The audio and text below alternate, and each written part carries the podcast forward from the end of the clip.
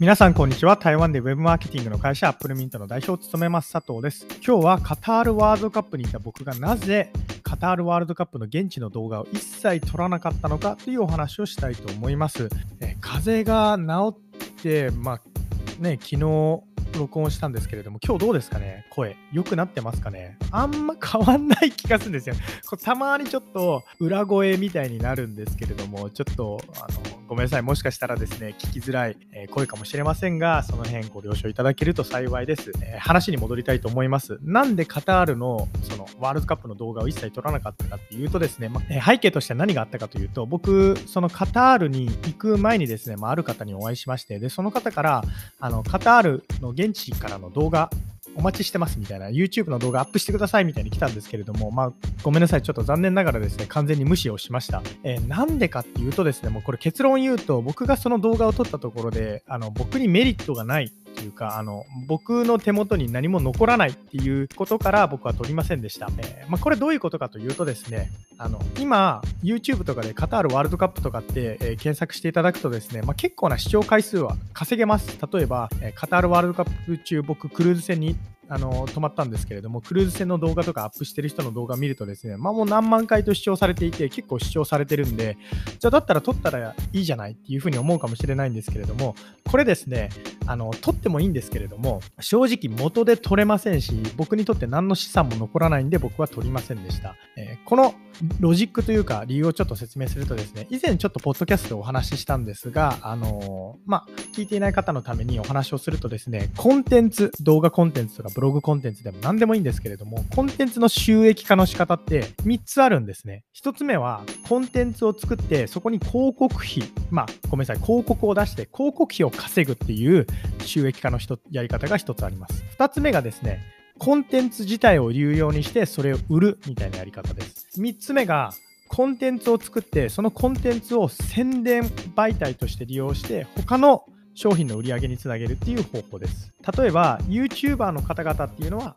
1つ目の収益化方法を取りますよね。動画コンテンツは無料で公開して、ただしそこに、えー、YouTube の広告を載せることで YouTube の広告費を稼ぐみたいなやり方をしてると思います。で、最近だと、まあ、YouTuber の方の中にもですね、あの直接課金みたいなあの YouTube メンバーシップでしたっけ？あると思うんですけれども、まあ、そうやって、えー、お金を稼ごうっていう人も出てきています。で、あの、3つ目のやり方をしてる YouTuber の方々っていうのもいます。例えば自社で、あの、自分の影響力を使ってブランドを開発、作って、で、そのブランドを、え YouTube で宣伝するみたいな人も出てきています。まあ、いずれにせよですね、まあ、この3つのやり方がありまして、この中の1番目と2番目ってめちゃくちゃハードルが高いんですよ。例えば YouTube を一度でもやったことがある人ならわかると思うんですけれども YouTube の動画から広告費を稼ぐってめちゃくちゃ難しいんですね。えー、これってブログから、え、広告費を稼ぐのと一緒ぐらい難しいです。ブログっていうのもですね、あのよくいろんな人々のブログを見てるとあのバナー広告っていうのが出てくると思うんですけれどもあのバナー広告っていうのはですね AdSense っていうあの Google のサービスがありましてそれに登録をするとバナーを貼り付けられるんですよ。でバナーが自分のサイトでクリックされたらあの自分にお金が入るようになってるんですけれども、あれもですね、めちゃくちゃお金がまあ入らないんですね。本当にもうしけたような 広告費しか稼げません。だから YouTube の動画も同じようなもんです。だから YouTube で、え、広告をつけて広告費を稼ごうとすると本当に何万回、何十万回の視聴が必要になってくるんですね。で、何十万回も視聴される動画っていうのはもう大体決まってグルメとか、あるいはまあなんか性とかに関わるものとか暴力とかブレイキングダウンみたいな、ああいうちょっとなんか、なんていうんですかね、人の怒りとかに訴えるような、ああいう動画っていうのがまあ結構視聴されるんですけれどど、パターン化してます。じゃあ僕はそういう動画撮りたいかっていうと、別に今から撮ったところで、なんで僕がそれを撮んないといけないのみたいな、あの、説得力がないんですよ。例えば僕がグルメの動画撮っても、僕グルメレポーターでもグルメに詳しいわけでもないんで、説得力がないんで、あの、見られないんですね。まあ、なので僕はそういうのを撮ってませんと。で、有料に、自分のコンテンツを有料にするほど、僕、ね、影響力があったりとか、あるいはなんか売れっ子の、ね、経営者とかってわけじゃないんで、まあ、それもすごい難しいなと。だったら僕は3つ目の、その自分のコンテンツを使って、それを他のビジネスにつなげるっていう方法しかやり方はないんですね。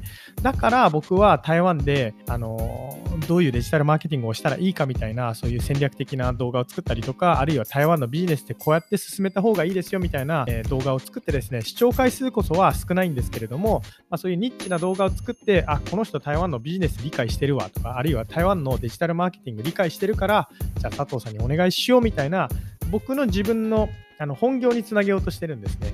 じゃあここでカタールワールドカップの、えー、動画の話に戻ります。カタールワールドカップの動画は、この1、2、3、今挙げた収益化方法の中でどれに当たるかっていうと、もう1しかないんですね。広告をつけてそこから広告費を稼ぐと。今、カタールワールドカップが、まあ、あの行われているというか、まあ、まあ、終わったばっかりなんですけれども、今はまだカタールワールドカップの熱が熱いんで、今だったらそれは視聴されて、えー、売れるかもしれないんですけれども、じゃあ1年後それを見返す人がいるかっていうと、ほとんど見返さないじゃないですか。ってことはですよ、この今の一瞬の収益化のためだけに、